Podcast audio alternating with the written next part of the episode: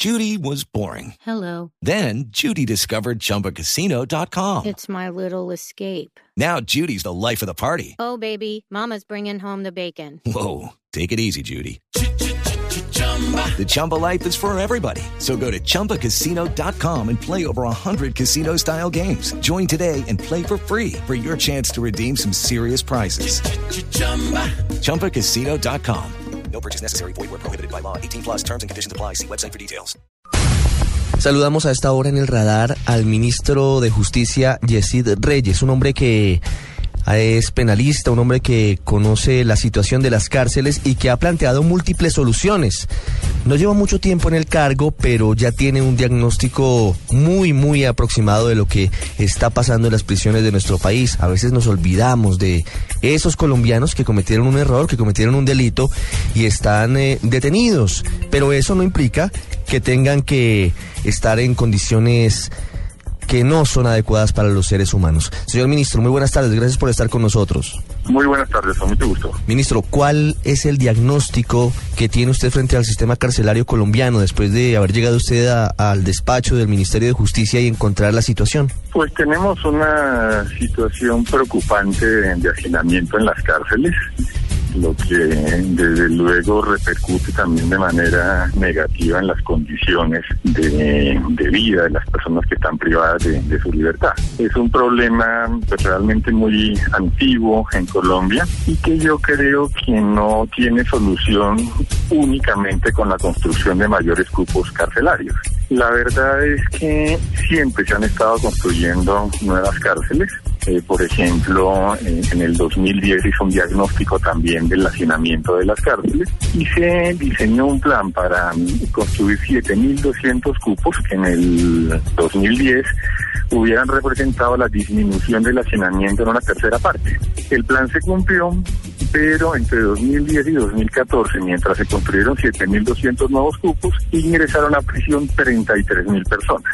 Buena parte de, de- esas 33.000 personas que ingresaron a prisión son personas en detención preventiva. Hoy en día uno puede decir que de los presos que hay en Colombia, aproximadamente entre el 30 y el 40% son detenidos preventivamente. Entonces, uno de los eh, problemas que hay que atacar, aparte de, de crear nuevos cupos carcelarios, es el del abuso de la detención preventiva. Yo creo que la detención preventiva tiene que utilizarse como medida de aseguramiento solo en casos realmente excepcionales. Y creo que en la práctica se está abusando de ese instrumento. Eso lo, lo, lo- lo puede ver usted, por ejemplo, en el hecho de que haya hoy en día un poco más de 18 mil demandas contra el Estado por detenciones preventivas ilegales que nos cuestan, en caso de que se ganen, 23 billones de pesos. Entonces, si uno racionaliza el uso de la detención preventiva, disminuye también el hacinamiento carcelario. Por eso, la Sí. semana pasada, el Ministerio de Justicia presentó un proyecto de ley orientado precisamente a la racionalización de la detención preventiva. ¿Cuál es la idea de ese proyecto? Que me parece muy interesante eh, darlo a conocer porque en Colombia, como se dice popularmente, no se le niega un carcelazo a nadie. De hecho, cualquier cosa que suceda, todos queremos que lo manden a la cárcel y aumentar las penas y entonces creemos que esa es la solución. ¿Cómo funciona el proyecto y, qué tan factible es que, que sea aprobado?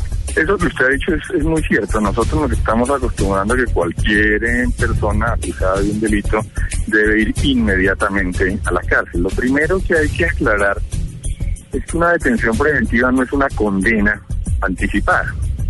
Si uno mira la constitución política, hay una norma que dice que toda persona se presume inocente hasta el momento en que la condene.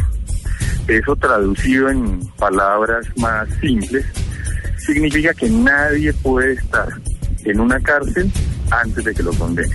Esa es la regla general. Sin embargo, hay casos excepcionales en los cuales se permite que una persona vaya a la cárcel antes de que la condene. Pero primero son situaciones excepcionales y segundo, tiene que estar muy claro que esa detención preventiva no es una condena anticipada. Es simplemente una forma de prevenir que mientras se lo juzga, la persona se fugue del país o manipule las pruebas o siga delinquiendo.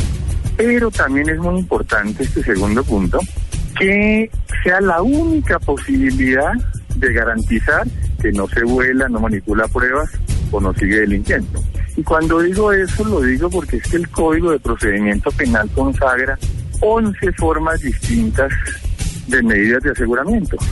Y nosotros usamos una, que es la detención preventiva. La cárcel. Eh, Mm. la cárcel. Eh, eh, solamente en el 14% de los casos los jueces recurren, fiscales y jueces, a una medida de aseguramiento distinta de la privativa de la libertad. Entonces, ¿qué dice este proyecto de ley que presentamos? Primero que es importante que la medida de aseguramiento busque los tres fines que le acabo de, señalar, o sea, que no se suben las personas, que no manipulen pruebas y y que no sigan delinquiendo. Pero también ese proyecto de ley exige que el fiscal le demuestre al juez que las medidas de aseguramiento no privativas de la libertad, las que no son cárcel, resultan en un caso concreto insuficientes para garantizar la comparecencia de la persona al proceso. ¿Con eso qué queremos? Obligar o motivar a los fiscales a que recurran primero a la posibilidad de medidas de aseguramiento que no sean privativas de la libertad y que solo cuando esté claro que las otras medidas son insuficientes recurran excepcionalmente a la detención preventiva. Claro. Y un tercer punto importante de ese proyecto de ley es que hoy en día no hay un límite a la detención preventiva porque en la etapa del juicio la ley no lo fijó. Entonces hoy en día, tan pronto como un juicio comienza, una persona puede estar eh, privada de su libertad indefinidamente. Y hay casos en los que hay personas que llevan privadas de la libertad en juicio 10 años. Incluso encontramos un caso de una persona que lleva 16 años en detención preventiva. ¿No ha terminado el juicio? No ha terminado el juicio. Impresionante. Bueno, y hay casos mediáticos que usted eh, conoce, no vale la pena dar nombres, Mm. que llevan tres años en juicio. Le doy un ejemplo, Samuel, More- Samuel Moreno, por ejemplo. Por ejemplo, estos son un juicio que lleva tres años o tres y un poquito, no recuerdo, eh, con personas eh, detenidas preventivamente. ¿Por qué? Porque no hay una norma que le ponga un límite. El proyecto de ley que presentamos le pone un límite. ¿Cuál es ese De ahora límite? en adelante, pues de ahora en adelante, en el momento en que el, el- el proyecto se apruebe, la regla general va a ser que nadie puede estar en detención preventiva más de un año. Y en casos donde se trate delitos, por ejemplo, de, corrupción o delitos de conocimiento de la justicia penal especializada, o cuando sean tres o más los procesados, se puede doblar el término y el máximo pasar a ser dos años. Estos van a ser los nuevos límites de detención preventiva. ¿Es un proyecto de ley o es un proyecto de acto legislativo? No, es un proyecto de ley.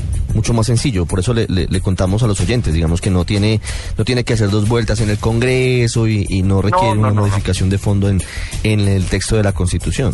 No, es un proyecto de ley, entonces como usted menciona, es de trámite mucho más simple, es una sola vuelta. Mm.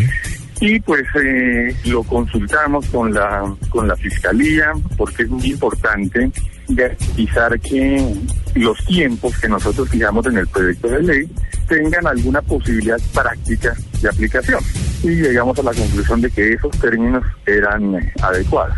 Claro. Hay una última norma en el proyecto de ley que da un plazo de gracia, por llamarlo de alguna forma, de un año más a la fiscalía y a los jueces para que regularicen la situación de esos los que ya están andando. Eso con el propósito de que no haya una salida masiva e indiscriminada de personas detenidas preventivamente el día en que entre a regir el proyecto de ley. Eso es muy importante porque cierra la puerta a que haya una masiva salida de personas detenidas, como usted lo advierte, señor ministro. Y quiero, quiero preguntarle sobre un caso muy puntual. Y digamos que es la pregunta que se hace la gente. Porque, claro, digamos que la cárcel debe ser eh, excepcional y para personas o que se sabe que van a delinquir o que van a manipular pruebas o que se van a escapar o para personas que están condenadas si así lo decide la justicia. Pero hablemos de un caso que nos toca a todos todos los días, ministro. Si yo me paro en la carrera décima con Avenida Jiménez a las 11 de la noche, hay una alta probabilidad de que una banda de cinco o seis delincuentes me robe el teléfono celular. Van a la, al- ante el juez, los detiene la policía, allí los legalizan su captura y demás, pero luego, eh, con base en, esta, en este proyecto y en esta nueva manera de ver las cosas, los dejan libres, porque no habría muchas pruebas para demostrar que van a volver a delinquir. Lamentablemente unas horas después van a estar en la misma esquina, otra vez robando celulares e incluso matando personas. ¿Cómo explicar a la gente, por ejemplo, ese tipo de casos que son tan sensibles? No, en esos, en casos como los, los que usted menciona, precisamente el tipo de casos en los que sí procede la detención. Cuando, cuando uno tiene identificado que son personas pertenecientes a bandas que se dedican a eso, pues eso lo que le muestra al fiscal y al juez es que se trata de personas que van a seguir delinquiendo, que es una de las razones o uno de los motivos por las cuales se los puede detener eh, preventivamente. Distinto es el caso teórico, en la práctica dudo mucho que se dé con frecuencia, de quien por primera y única vez se roba un celular. Si uno lograra demostrar en un proceso, o el abogado de esa persona lograra demostrar en el proceso, que realmente la primera vez que se roba un celular, que fue por una circunstancia especialísima y que nunca más se va a volver a robar un celular, pues lo pueden dejar en, en libertad. Pero en los casos que usted menciona de bandas organizadas dedicadas al hurto de celulares, repito, es el típico caso en el que las personas deberían estar en detención preventiva porque con eso se garantiza uno de los fines de esa medida que es evitar que sigan delinquiendo a futuro vamos haciendo la disección del problema y ya para finalizar, ministro, sé que tiene muchas eh, obligaciones en este momento, pero quiero ingresar ya específicamente al IMPEC. Claro, mm, hemos eh, ido de lo macro a lo micro y tenemos que ingresar sin duda al instituto. Tiene más de 40 sindicatos, tiene denuncias de corrupción, tiene dificultades en, en, la prestación del servicio de salud, lo que le comentaba hace un rato de, de muchas otras dificultades. ¿Qué hacer con esa parte que sí le corresponde al gobierno nacional? El, el INPEC tiene más sindicatos de los que están mencionados. Las cifras varían cuando parece increíble semanalmente. El último reporte que tengo es de 64 sindicatos. 64 sindicatos. 64 sindicatos y eso la hace tremendamente difícil de manejar la situación. Eh, sin embargo, eh, se mantiene en el Ministerio de, Justicia una comunicación bastante fluida con los con los sindicatos y estamos trabajando con el Ministerio de Hacienda en, una solución.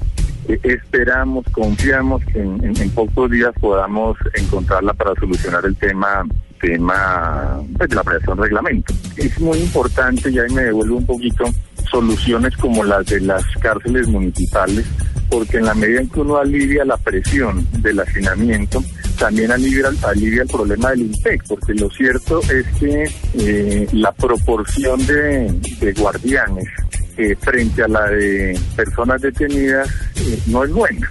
Es decir, tenemos pocos guardianes para la cantidad de personas detenidas que tenemos.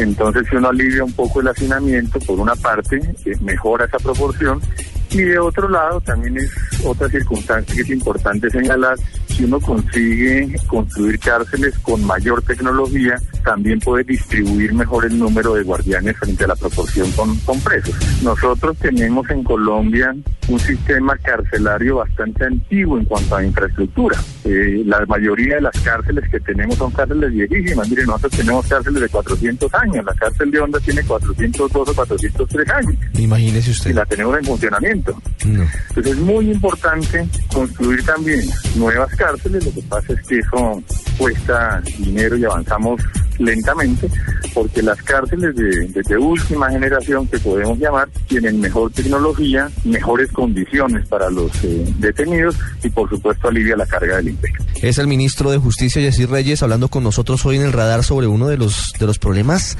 grandes que tiene el país en materia penal y, y en materia social, que es el, el asunto difícil del manejo de las cárceles. Ministro, muchas gracias. A usted muchísimas gracias, muy amable.